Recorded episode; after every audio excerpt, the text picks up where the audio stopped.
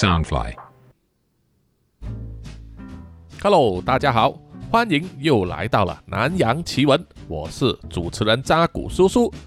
南洋奇闻是由 Soundfly 声音新翅膀监制，全球发行。本集在开始之前呢，叔叔也是要官宣一下，就是南洋奇闻的官方商店啊，就是南洋奇闻跳蚤店，就在 Panker 这个网站上啊正式开张，就是在今天八月十九日晚上八点钟呢正式开卖。Panker 是一家专门为创作者呢制作、发行及销售各种潮流穿搭用品的网站。那么叔叔呢也是非常开心能够跟 Panker 合作，正式推出南洋奇闻设计的这个 T 恤。那么正式的网址呢就是南洋 vice 点 Panker 点 tw。这个链接呢叔叔有写在本集 podcast 的这个资讯页上，大家可以看得到。同时，也是在南洋奇闻的 Linktree 啊，还有 Porter 里的这些啊传送门上。第一波呢，先推出有六款不同的设计衣服啊，每一款呢有三种颜色。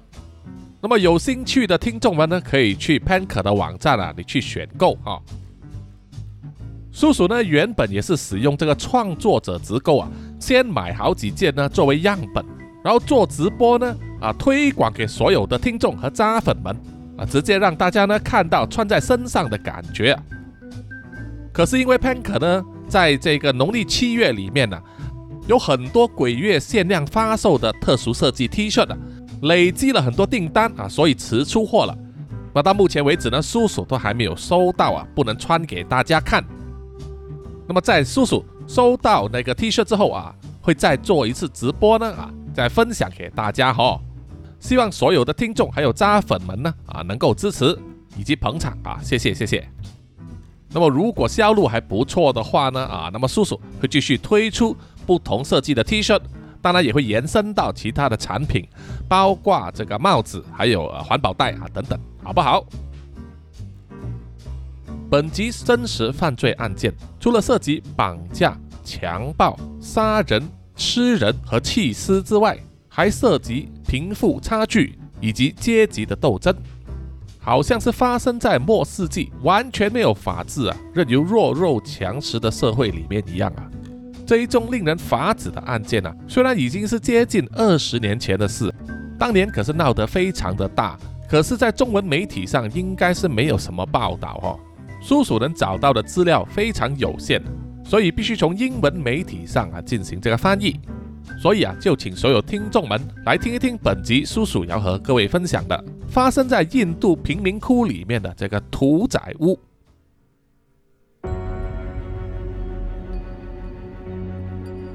啊，发生的地点呢就在印度新德里南部的一个新兴城市啊，叫做诺伊达诺伊达市。在两千年初期呢，在印度主要城市以外的这些卫星市啊。开始迅速发展，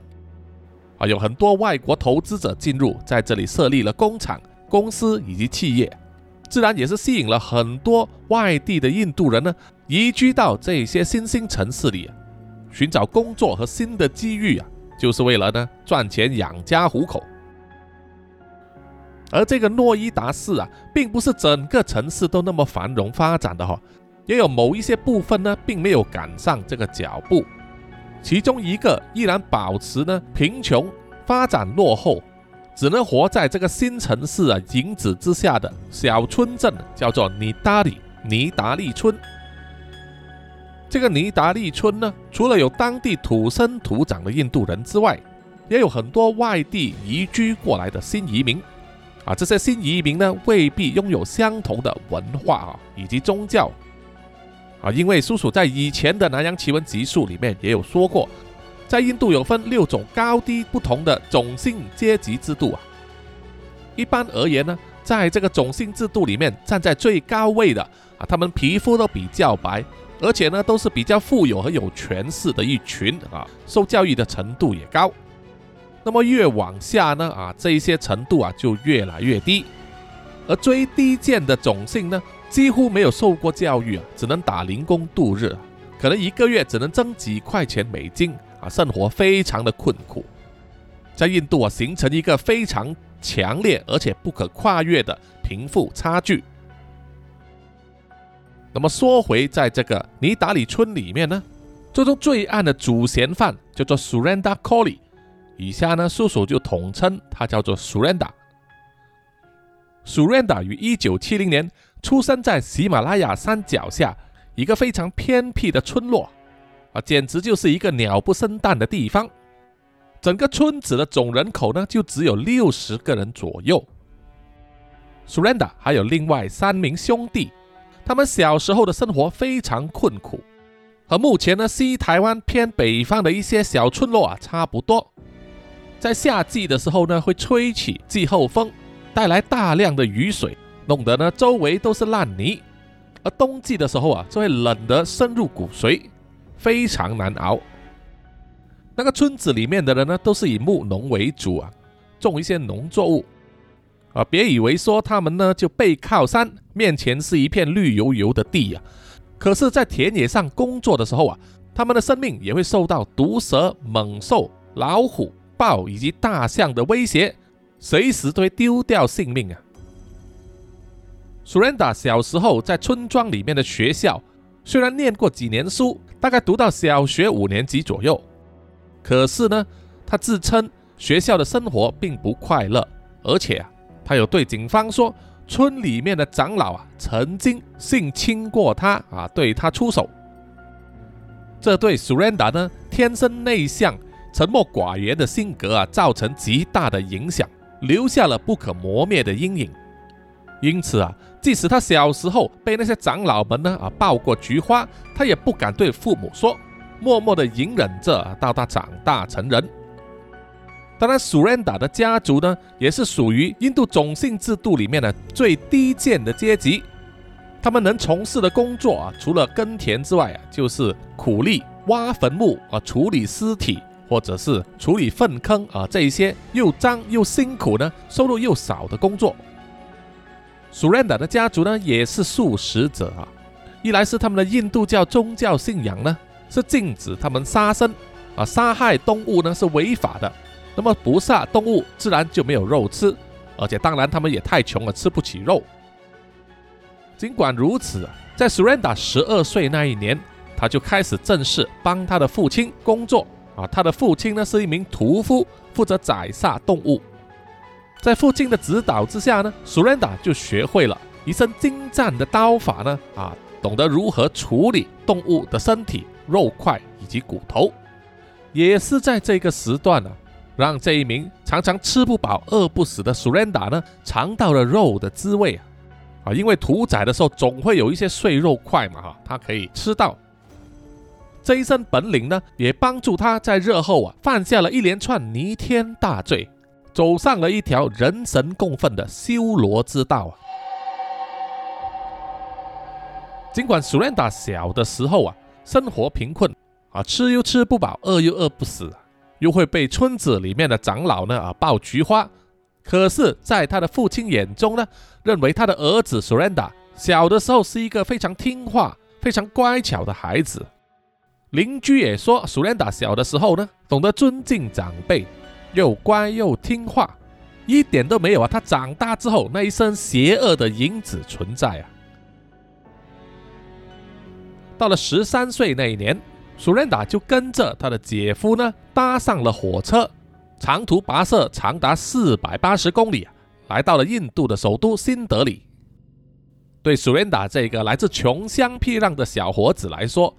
新德里这个大城市啊，充满了霓虹灯、五光十色、各种各样的人呐，还有车水马龙的城市景象呢，就好像是身处于另外一个星球一样啊。对他来说，充满了新奇和新鲜事物。因此，来到新德里之后啊，他就不走了。他决定以新德里为家，在新德里谋生。每年只有回去家乡啊一两次啊，只是保持最基本的联系。一直到他三十岁那一年呢，他才回去家乡那里呢，和当地的一个姑娘结婚，组织家庭。在印度呢，低下阶层的人民啊，他们为了生活。就会有夫妻分开两地的生活模式，而一般上他们只能和同种姓阶级的人通婚，所以啊，都会在家乡里面进行。那么在结婚之后呢，作为太太的女性就要留在村子里面啊，生儿育女啊，照顾家里的老人家，还要管理家产啊，包括他们的田地啊，要耕田，还有家畜啊，如果家里有养牛或者羊的话，也必须照顾。而作为丈夫的呢，就会长途跋涉到大城市工作啊，因为赚的钱比较多。而每一年呢，只有在假期的时候啊，才会回去家乡一两次，和妻子及家人团聚啊，和妻子打一炮，这样子，明年再回去呢啊，又生多一个新的孩子，这样子。住在新德里的 Surrender 呢，在邻居、朋友和同事的眼中呢，是一个普通不过的人，语气平静啊，没什么脾气。和大多数人一样啊，非常非常的普通。从 Surrender 来到新德里之后啊，这个大城市确实给了他新的机会，他也能够迅速的融入城市的生活。很快他就找到第一份工作，就是在一家破旧的旅社里面呢当打杂工人。那么酒店老板就发现了 Surrender 居然懂得处理这个肉类，因为他在当屠夫的父亲手上学的一手刀法。因此呢，让他兼任厨房的工作，然后很快他在酒店的厨房里面呢，又学到了一些烹饪的技巧啊，借此呢，他的生活技能得到提升。之后他就转职去当厨师，为一个富裕家庭呢准备三餐以及咖喱啊。几年下来呢，他算是混得很不错，薪水有大幅度的提升，加上他本身呢没有什么娱乐，没有什么地方可以花费啊。所以啊，口袋的钱增加之后呢，Suranda 开始有各种各样的发想，他想为自己寻找生活乐趣，并且呢，开始在这个大城市里面进行探索，这对他未来呢也产生了关键的影响。在二零零二年，Surrender 当了爸爸，他在乡村里面的老婆给他生了一个儿子，可惜的是，这个儿子只活了十个月就夭折了。而远在城市工作的 Surrender 根本还没见过自己这个儿子几次面呢，就已经是天人永隔了。他把他的丧子之痛呢，一直深深的隐藏起来，先少和他的邻居说起。同一时间，他的心里也开始产生了变化，他开始有冤气，因为呢，他并没有和自己的家人同住在一起，常年一个人孤单寂寞。还要忍受生活上或者工作上的一些委屈，他和邻居呢也格格不入啊，所以才让他的心中呢累积了怨气，而且找不到宣泄的出口，这造成了他的性格开始转变，不再是以前那个淳朴的乡下少年了。到了二零零五年呢，他就找到了一份新工作，就是在新德里南部啊。诺伊达市的尼达利村里啊，担任一名富有商人的助理。这名富商叫做 Morinda Singh Panda，以下呢，叔叔就简称他叫 Morinda。啊，Morinda 呢是细客人呐，年纪比 s u r i n d a 要大许多，身材微胖，留着浓浓的大胡子，是事业有成的商人，常常会周游列国啊，去过美国、中国。日本等地做生意，交友广阔，人脉也非常丰富，和当地的官员以及警察呢关系友好。那么他在尼达利村子里面呢，有一栋双层的洋房，和周围的贫民窟呢只有一道墙壁之隔。那栋洋房的门牌是 D 五号，所以在那条村子里面呢，很多人都知道 D 五号大宅的名头。Morinda 让为他工作的 Surrender 呢住在他的洋楼里面，逐渐建立了非常密切的主仆关系，把很多事情呢就交给 Surrender 帮他打理。那么古语有云呢，近朱者赤，近墨者黑。那么如果让你跟一名有钱人住在一起的话，自然能够学习到啊他们这种富人的奢华生活，让你开眼界，不再让贫穷呢限制你的想象。对于 Surrender 来说也是这样子啊，莫琳达的生活方式啊，真的让 Surrender 开了眼界啊，而且让他了解到呢，作为有钱人呢，他们是可以不受某些规则的约束的。所以莫琳达这位主人呢，也带着 Surrenda 带他飞，同时也带他一路走到黑。在街坊里一直都有传闻说，常常有人看见啊，年轻的女子呢，在半夜十二点的时候啊，进入第五号大宅莫琳达的家里面呢，和他们彻夜狂欢，有时候会吵得邻居呢不得安宁，一直到凌晨两三点之后才离去。街坊都说，进去的女子啊，都是妓女，都是由苏琳达呢负责招来给她的主人莫琳达服务的。连莫琳达自己也承认了，她非常喜欢出席派对和美女狂欢，积极参与多人运动。即使在国外啊，他也是一样啊，和他的朋友呢常常去夜店喝酒狂欢啊，在嫖妓，享受一条龙的服务。当然，有钱人呢就是任性啊，他们可以做这一些穷奢极侈，过着酒池肉林的生活。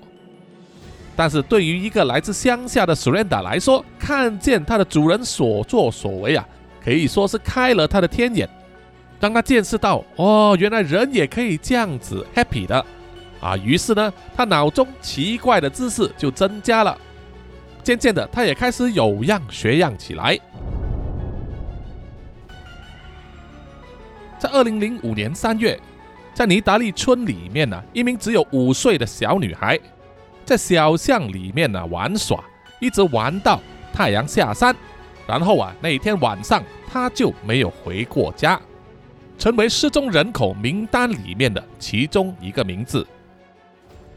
几个星期之后，又有一名女童同样无故失踪。作为失踪女童的父母以及她的家人，当然是非常担心，心急如焚。他们不知道啊，自己的孩子到底是失踪了，是被绑架了，还是被杀掉了？越想越可怕，越想越焦虑。他们发动了手上仅有的力量啊，就是通知所有的邻居、家人、朋友等等，帮忙去留意和寻找，迫切要把孩子找回来。当这些失踪女童的家人呢，来到警察局报案的时候啊，当地的警察呢，却对这些孩子的失踪。表现出一种漠不关心的态度。警察跟他们说：“你们的孩子是自己离家出走，或者是走失了吧？不用担心，多几天呢，他们就会自己回家了。你们不用费心思来报案，也不用去找了。”家长当然是非常坚持了，说他们的女儿呢，年纪这么小啊，怎么会跟人私奔？因为他们都是在尼达利村里面的贫民窟出生。对整个贫民窟呢了若指掌，不可能迷路的，一定是被某些人抓走或者是绑架了。可是警察呢不接受他们的报案，还对这些家长说：“如果你们不能自己看好自己的孩子啊，干嘛生那么多呢？”然后就把这些家长呢轰出警局了。对于当地警察来说，这些来报案的人呢，都是贫穷又低贱的外来移民。警察根本不关心他们的死活，这些无助的家长当然是非常伤心，可是依然没有绝望。即使每天依然要工作赚取微薄的收入来养家糊口啊，他们依然不放过任何一丝希望，在城里面到处打听他们失踪女儿的下落。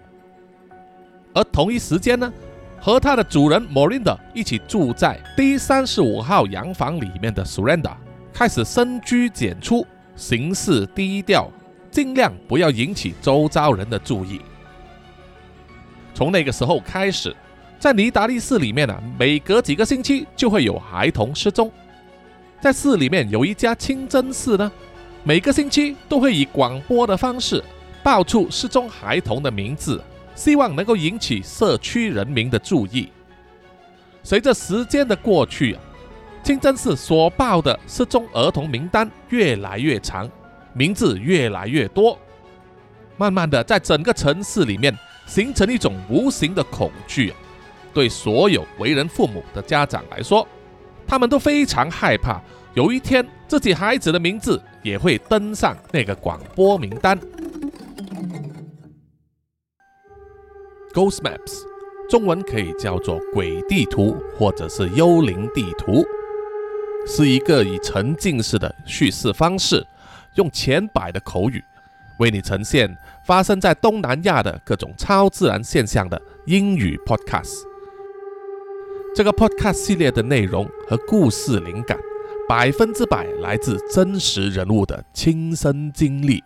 而且都发生在新加坡、马来西亚、菲律宾、印尼和泰国。现在呀，已经是粉丝们最爱的 podcast 之一。想要了解为什么 Ghost Maps 一直是该区域的顶级英语 podcast 节目，你可以马上在 YouTube、Spotify 和 Apple Podcast 搜寻 We Are Hunt，也就是 W E A R E H A N。T U 就可以找到这个节目。汉赌就是马来文的鬼或者幽灵的意思了哈，非常棒的节目，叔叔呢在此推荐给所有呢啊有兴趣接触英语恐怖 podcast 的听众们。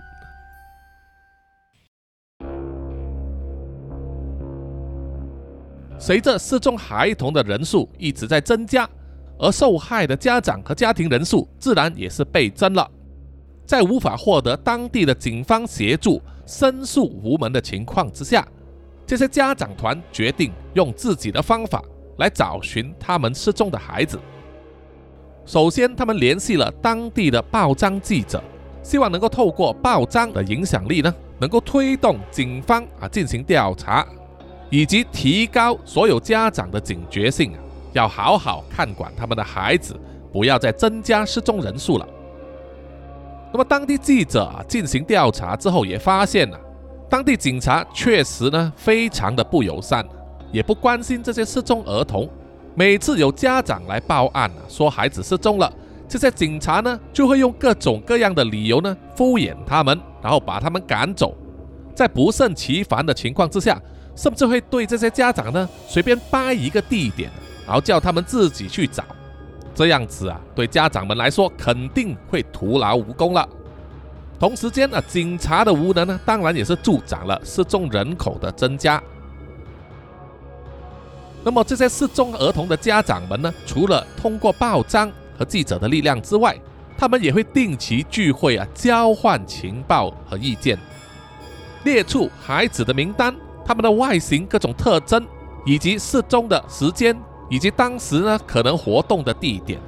渐渐的，他们整理出一条思路，就是发现大部分的失踪儿童啊，他们最后现身的地点呢，就是在 D 五号洋房附近的蓄水塔，而 D 五号洋房呢，自然就是属于那名富商 Morinda 以及他的助理 Surrenda 所居住的住宅了。失踪家长们将他们这个想法呢，告诉了警察。希望他们能够采取行动，去那个地方侦讯或者是查一下。结果警方呢也是啊，像泰山一样啊一动不动。而同一时间呢，苏兰达这个时候又再次当爸爸了。他在乡下的老婆呢给他生了一个女儿，这个是喜事一件嘛。可是呢，当他的老婆想要带着出生的女儿呢。从乡下乘坐火车来到尼达利市来找他，让他和自己新生的女儿见一面的，却被苏兰达极力反对啊！即使他老婆长途跋涉呢，坐了长达四百八十公里的火车，来到这个 D 五号阳宅之后啊，连地板都没有坐热，就被苏兰达呢啊她的老公赶回老家的乡村里。啊，他这样子做是什么用意呢？我相信听众们呐，应该心里有数了。那么，当 Surrender 呢，老婆常年不在身边，自己的老板兼主人 Morinda 也常常要出国，很多时候 D 五号洋房呢，就只有 Surrender 一个人留守。啊，所谓山中无老虎啊，猴子称大王。主人 Morinda 不在的期间，Surrender 当然是有非常高的自由度了，整栋洋房都是由他管的，再加上啊，身上有一点闲钱。于是他就效法他的主人那样啊，在夜晚的时候呢，召唤伴游或者是妓女呢，来到豪宅里面和他一起 happy happy 这样子。同一时间呢，在他洋房周围的贫民窟里啊，发生孩童失踪的频率呢，已经高达每六个星期有一个人。而在失踪孩童的名单里面，年纪最小的只有四岁。住在贫民窟里面的人都知道啊，在这一带隐藏着一个可怕的恶魔，专门对孩童下手。就只有当地的警察呢，装作看不见、听不到，就好像西台湾墙内啊发生的那些铁链女啊、烧烤店打人呐。房产和银行暴雷的事件呐，很多人都知道啊，就只有他们墙里面的某些人呢不知道。那么政府官员呢也不管，就只是要压下舆论，一心就不是要解决问题啊，而是要解决呢提出问题的人。同样是住在尼达利市贫民窟里啊，一个叫做闹的家庭，他们一家人原本就是以耕田为生。随着诺伊达市的快速发展，越来越多外地的移民呢来到诺伊达市定居。当家的老爸爸呢就放弃了务农，而改为帮人洗衣烫衣。没有想到啊，真的能够提高他的收入啊，于是正式转行啊做这个洗衣店。当然，他们并没有用洗衣机，而是完全用人手呢去洗烫的。在过去几十年来呢，啊，他都觉得生活在这里还算安稳和平，小日子也过得不错。老也希望呢，他的孩子长大之后能够继承他的生意，甚至希望有一天能够开设一家属于自己的自助洗衣店。没有想到却事与愿违。某一天早上，大概是十点钟左右，他十岁大的女儿被派遣出门。去收集客户要洗的衣服。那位客户啊是他们的熟客，他的女儿也不是第一次上门呢去收集这个要洗的衣服啊，所以整个过程应该是非常轻松和顺利的，所需耗费的时间也非常短啊，顶多十五分钟。没想到是啊，闹的女儿出门之后，长达半个小时都没有回来。闹和他的家人呢？就等着女儿回来呀，一直等到午饭时间都没有等到她回来一起用午餐。于是闹的妻子呢就前往这位熟客的家里呢去查问，结果客人却说他的女儿已经拿了衣服离开了。这下子啊，不祥的预兆呢一下子就笼罩住了这个家庭。他们一家人马上和亲戚朋友呢四处去寻找失踪的女儿。可是几天下来啊，却遍寻不获。而闹心中也有最坏的预感啊，就是觉得他的女儿被绑架了。他早就知道，在这个贫民窟里面呢，这一阵子常常有孩童失踪。没有想到的是啊，同样的事情也发生在他的家人身上。闹的女儿失踪之后啊，其他失踪孩童的家长呢，也来探访他。了解事情的经过，并且分享他们的情报，大家都互相帮助，啊都还抱着一丝希望啊，有一天能够找回他们自己的孩子。同时呢，Low 和其他的失踪孩童的家长一样，都觉得那一栋 D 五号洋房呢有些不妥，于是 Low 就去了 D 五号洋房那一带呢打听。根据 Low 的先生说法，他不止一次见到 Surrender 呢出现在 D 五号洋房里面呢。透过围墙或者是铁门呢，Low 就问 Surrender 说有没有看见他的女儿。Surrender 斩钉截铁的说没有，没看过任何孩童呢在这一带活动。Low 并不满意这个答案呢，他多次回到 D 五号阳宅一带呢去查访。也问过了 Surrender，甚至主人 Morinda 呢，超过十次啊，每一次他们给他的答案都是没有，没有见过。为了寻找自己的女儿露啊几乎散尽了家财。他曾经花钱聘请人去找，有些人上门啊自称知道他女儿的下落，要先拿钱才愿意透露消息。结果后来他们发现啊，都是一些诈骗。他们提供的消息呢，当然都是假的啊。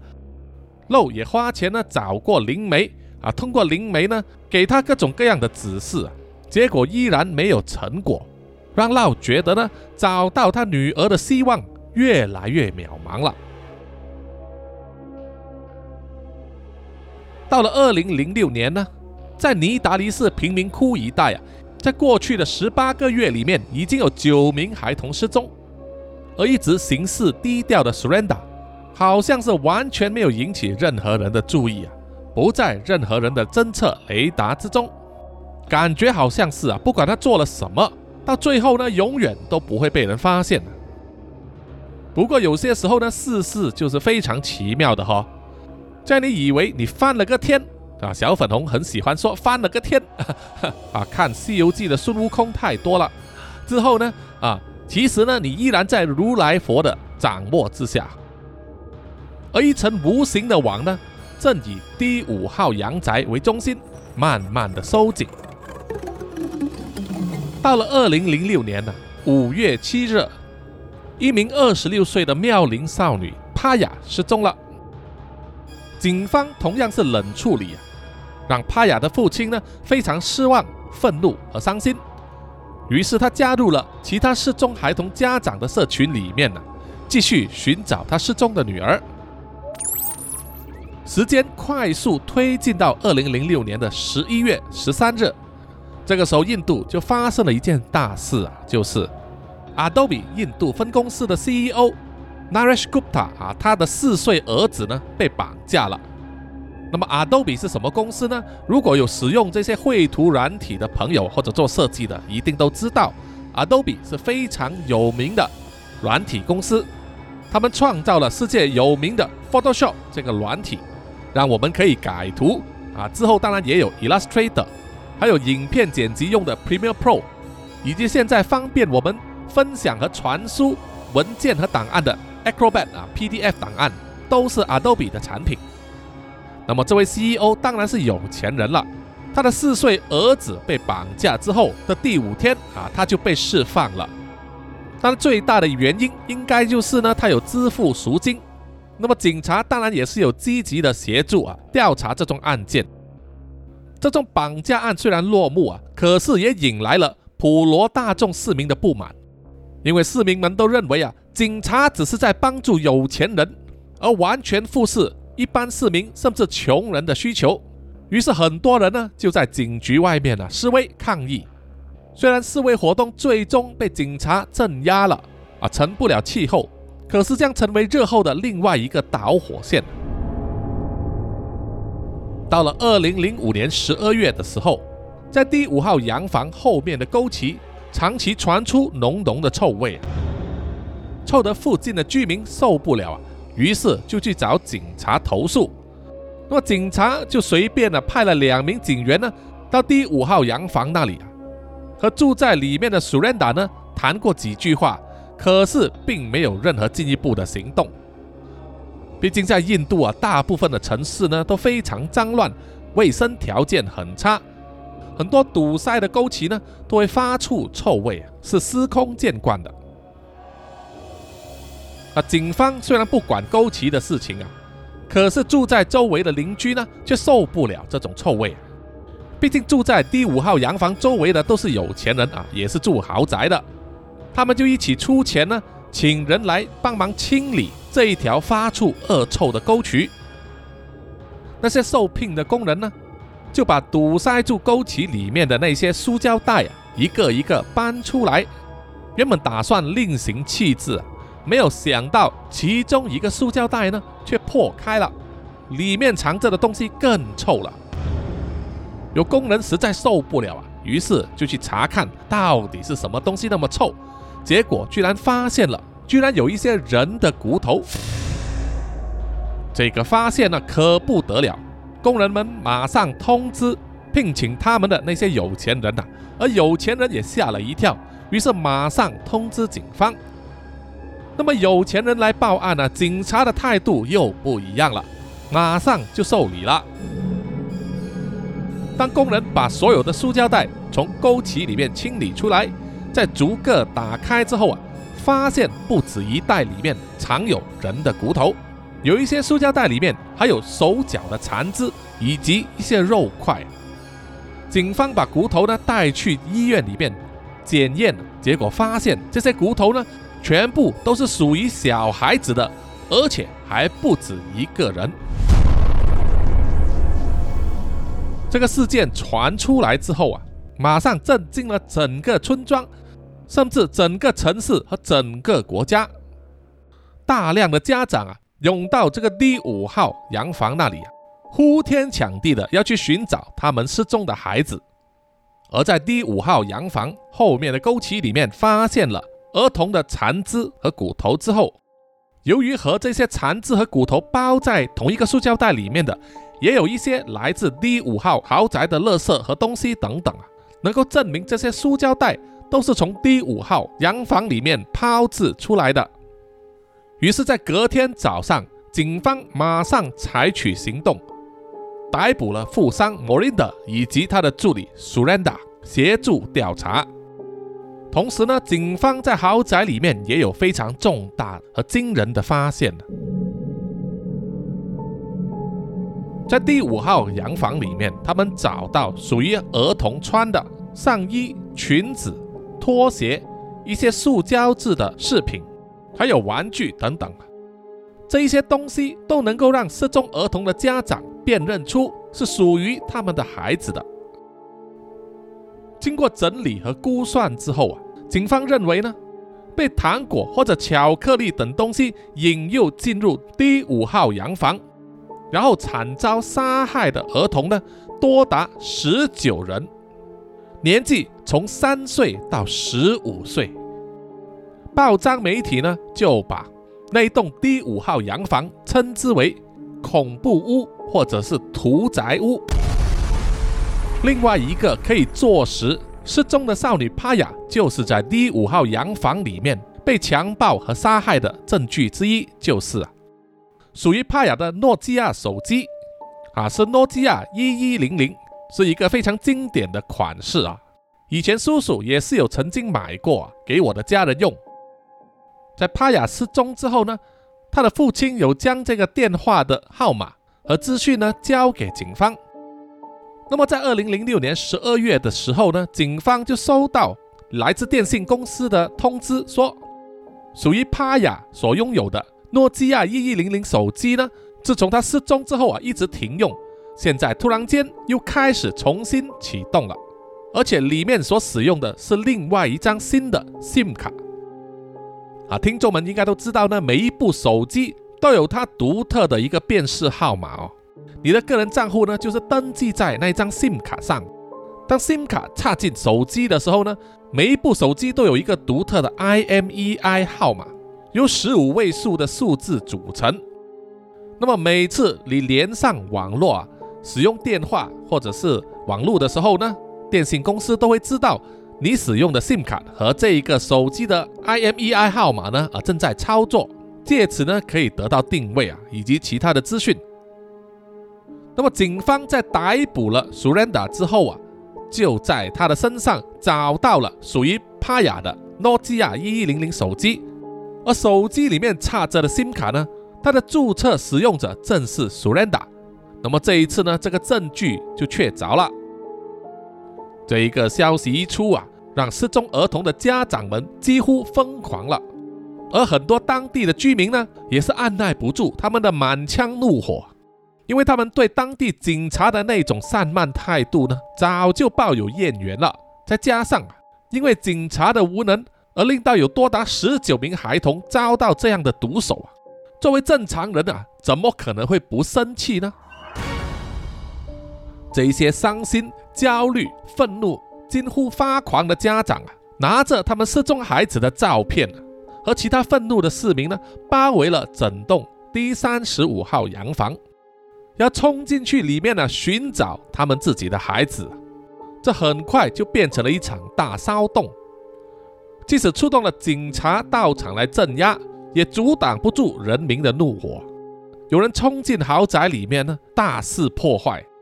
也有人向豪宅抛砸石头，打破它的玻璃窗和里面的陈设。还有属于莫琳达所开的丰田轿车，甚至一度有人放火把里面的半个厨房都烧掉了。而被警方逮捕的 Morinda 和 s u r e n d a 呢，这一直否认任何对他们的指控啊。可是证据就在他们的屋子里面呢，想赖也赖不掉啊。他们根本解释不了为什么在他们家里面有那么多儿童的衣物、骨头、残肢等等。即使铁证如山，可是示威的群众呢非常不满因为 Marinda 本身就是一个富商啊，是上流阶层的人，所有人都怕呢，他会买通警方，让自己不被定罪啊。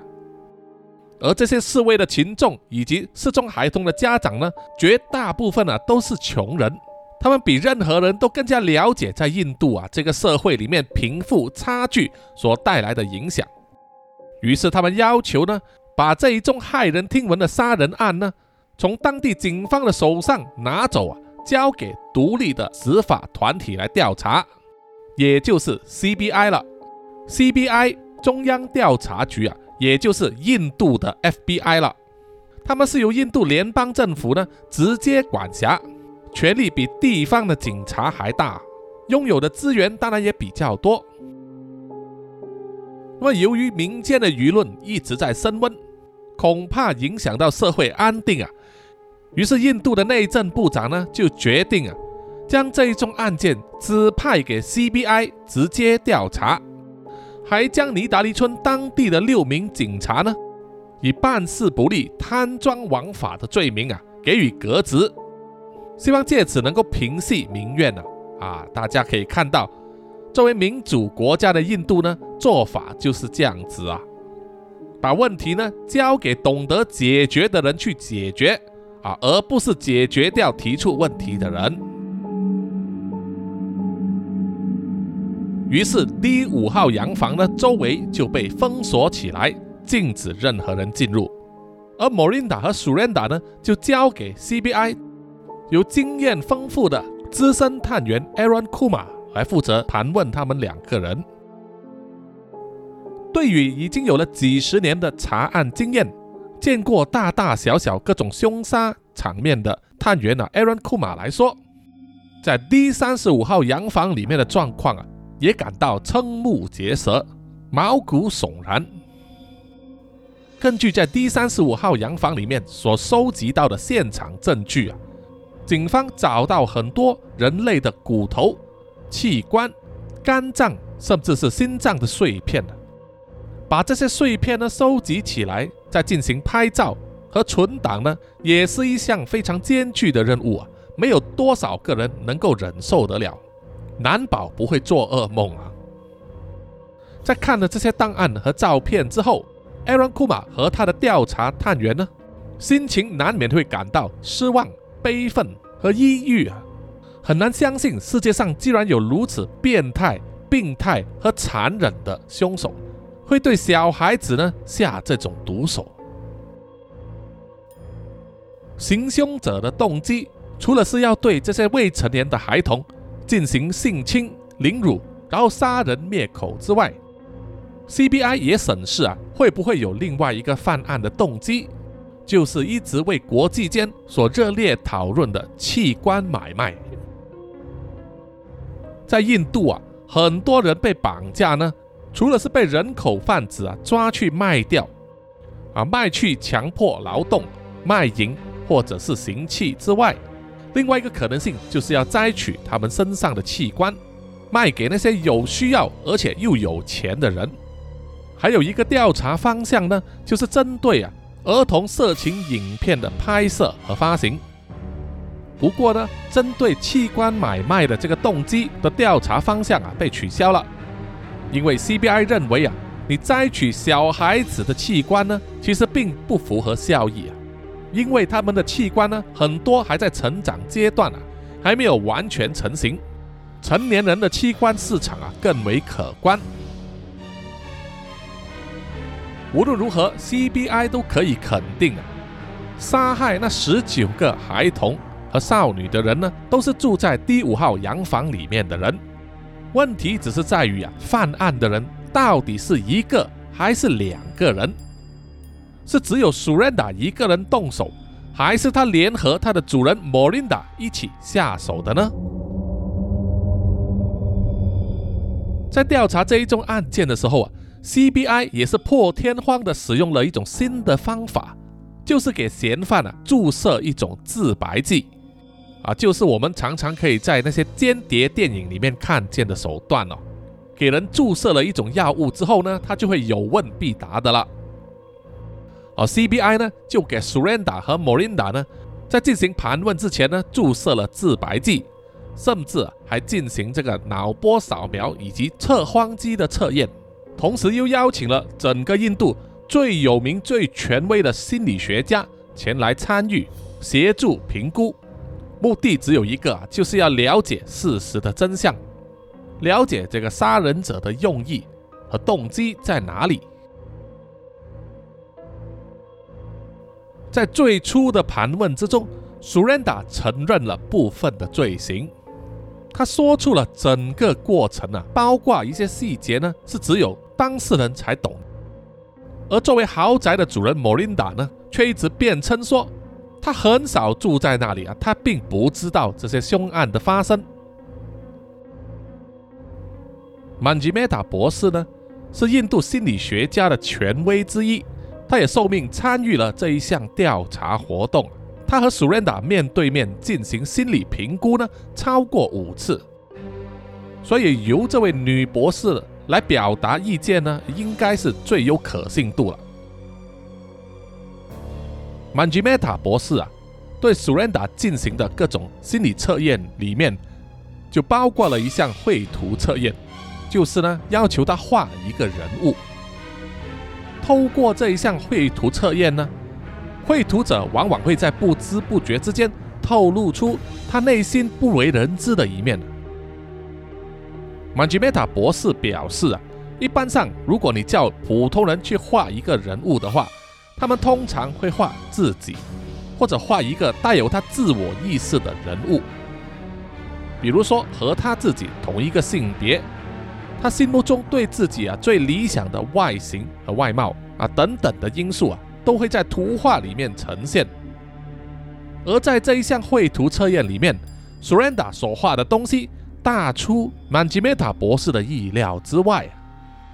因为他画的并不是自己，也不是一个男人，而是画了一个只有五六岁的小女孩。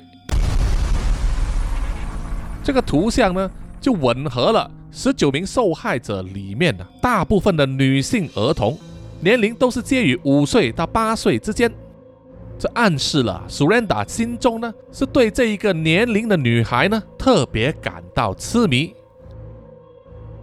而富商 Morinda 的绘图测验呢，也真正反映了他的性癖好啊，就是他喜欢年轻的妓女。啊，富商 Morinda 呢当时是五十五岁啊，他画出来的少女模样呢是大概十八九岁。这完全符合了他以前嫖妓历史里面呢，所有的妓女呢都是介于这个年龄层或者是这个年龄的外貌的。这一系列的心理测验呢，似乎就指向了杀害儿童的那个凶手呢，很可能只有 Surrender 一个人，而他的富商老板莫琳达呢，很可能呢只是偏好年轻妓女而已。而并没有对儿童产生兴趣啊，所以很可能没有参与性侵及谋害那一些儿童。可是啊，在接受了一次又一次的盘问之后，从苏仁达口中说出来的证词越来越大胆，越来越吓人。他承认自己呢用糖果或者是巧克力引诱在豪宅外面溜达的小孩子呢进入豪宅里面。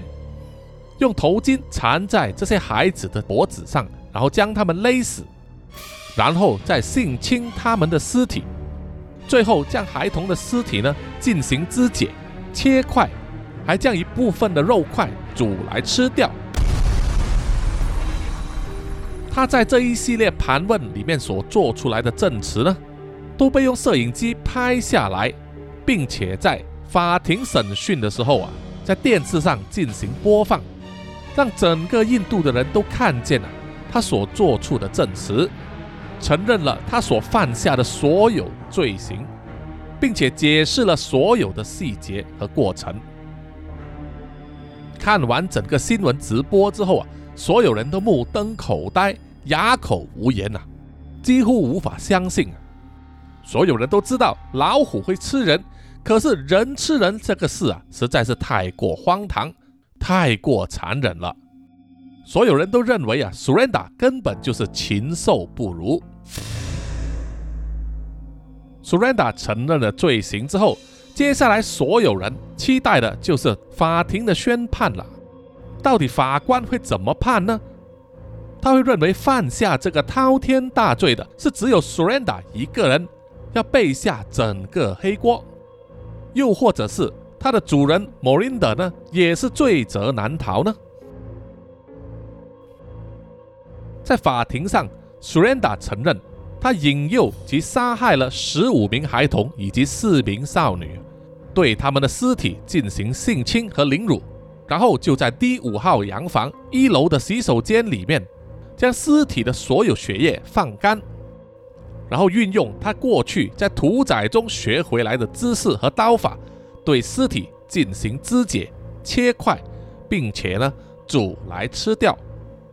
而一些残余的部分，骨头还有肉块呢，他就把它装进塑胶袋里面，然后抛弃到屋子后面的沟渠里。对于每一个他杀掉的人的名字和脸孔呢，Surrender 都记得一清二楚。根据印度的法律呢，这十九条人命啊，是属于十九个个别独立的案件呢，必须个别处理、控告、辩护。以及审判，因此在这十九宗 Surrender 都一一承认的案件里面，他的主人 Morinda 呢，并没有办法全身而退啊。他被指控参与或者涉及呢其中六宗的案件。在二零零九年二月十二日，第一宗审理的案件正式提堂，Morinda 和 Surrender 呢双双被带上法庭啊。面对指控呢，就是谋害以及强暴年纪只有十四岁的少女 Rimba Hada。当时啊，在法庭外面就聚集了大量愤怒的民众，因为在印度教的传统信仰里面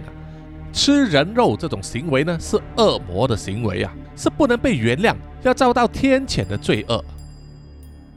因此呢，大量的愤怒市民啊，就围在法院外面。高声怒骂他们两个人，还扬言要冲进法院里面杀掉他们两个，要劳动大量的警察和政报部队啊，守住现场，才能勉强维持秩序，让审判得以顺利进行。就这样子，经过了七个月的审判之后，法官终于给出了答案：Morinda 和 Surrenda 双双都被判有罪。因为这一宗案件呢，是绝无仅有、千年难得一见啊，事先根本没有案例，因此法官裁决呢，给他们两人判处以当时最高的刑罚，就是啊，还手死刑。当法官宣判的时候啊，富商 Morinda 听见自己被判死刑之后，当庭晕倒，然后就被送入医院诊治。而 Surrender 对于自己被判死刑，显得目无表情，好像一点都不在乎，或者是说，他其实心里已经清楚啊，自己是逃不掉的，所以接受了命运呢。到了二零一零年的时候莫琳达向高等法庭上诉成功，由于证据不足，而且他原来就不是 CBI 所调查的主要嫌犯了。所以他的死刑被推翻了，可是这只是仅仅处于其中一宗案件而已。因为在前面有说到啊，印度的法律呢是每一名死者都是独立案件啊，在十九名死者之中，只有十二名呢能够辨认出身份，所以 Surrender 面对的是十二条谋杀的罪状，而 Morinda 呢只是涉及其中的六宗案件的罪状。其中一条，他打脱了死刑，可是啊，在接下来的其他五宗案件里面呢，他依然必须接受审判。只要其中一项罪名成立的话，他依然会被判死刑啊。只不过呢，这十几条人命的案件啊，调查进度非常缓慢。在不必上庭的日子，莫林德可以不必留在监狱里面，而可以回去自己的家啊，只是被限制拘留。当然，他没有回去那一栋第五号洋房，而是搬去了另外一个城市。而他的儿子呢，坚持相信自己的父亲是无辜的，最多也只是嫖妓啊，根本没有杀人，更别说是吃人了。一直呢在争取上诉啊，要推翻针对他父亲的所有控状。所以可以见啊，这个就是有钱人的特殊待遇了，他可以和这个司法系统呢斗长命。而 Surrender 虽然被判了死刑，同样也是因为案件仍然在调查当中，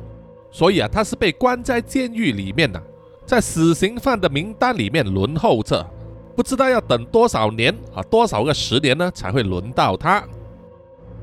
根据 CBI 呢最新的这个消息说，Surrender 在狱中呢表现良好，没有犯错，也很乖，很听话。很容易让人以为呢，他只是一个普通罪犯的错觉。难以想象啊，他曾经绑架、杀害、奸尸以及吃掉十几个小孩子啊。心理学家表示呢，Surrender 本身有多种的心理障碍啊，除了他对性需求而产生非常严重的性压抑之外，他还有食人癖、恋童癖以及恋尸癖。所以会对孩童的尸体感到兴奋呢，在强暴尸体之后还把他们吃掉，实在是啊变态到了极点了，已经连畜生都不如了。希望印度的司法系统呢能够尽快啊给这种人呢一个正法，让那些被害儿童的家长们呢能够了结一个心愿啊。好，本集的南洋奇闻真实犯罪案件呢，就到此结束了哈。谢谢各位听众的收听，有什么意见呢？欢迎到南洋奇闻的 IG、YouTube、Facebook、Apple Podcast 还有 Mixer Box 上给叔叔留言点赞哈。谢谢大家。好，接下来呢，又来到了南洋奇闻的夜配时间。那么这一次的夜配产品呢，依然是啊大家熟悉的 WK Professional 啊洗护产品组合。那么这一次。他们带来的啊，给叔叔试用的是他们最新的许愿精灵啊洗发精啊，是夏天酷凉版哈，非常适合在夏天使用啊，在洗头的时候带给你一阵清凉舒适的感觉啊，洗了真的是非常的舒服。这一个夏天酷凉版的洗发精呢，拥有三皮素和二梨油。能够减缓了头皮敏感，有效平衡皮脂分泌，降低毛孔阻塞，深层清洁，强健发根，让你的头皮呢能够深呼吸，最适合呢在夏天的时候啊，头发容易出油的时候使用了。另外呢，W N K Professional 也提供给叔叔啊试用这个奈米冰川头皮养护精华。啊，叔叔呢做男人这么久啊，真的还没有试过使用这种头皮养护哈。你们知道呢，男人呐，以前呢洗头都是很简单的哈。小时候啊，就是一块肥皂呢从头洗到脚啊。长大之后呢，可能就只有一罐洗发精，再加上一个沐浴露啊，就也是从头洗到脚。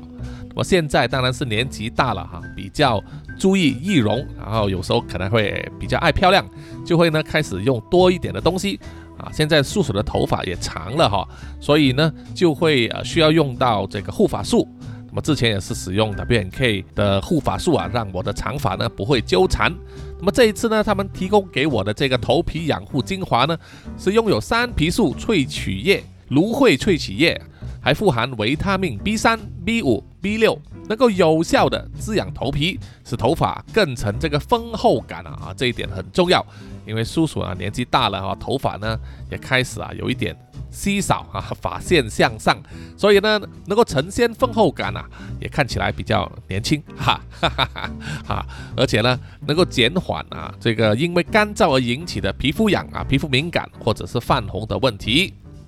W N K 啦，这次依然提供给所有的渣粉呢啊专属的优惠，只要你通过啊叔叔贴在这个 Podcast 简介上面的这个链接呢啊，能够购买两件可以享受九折优惠，三件呢就是有八折。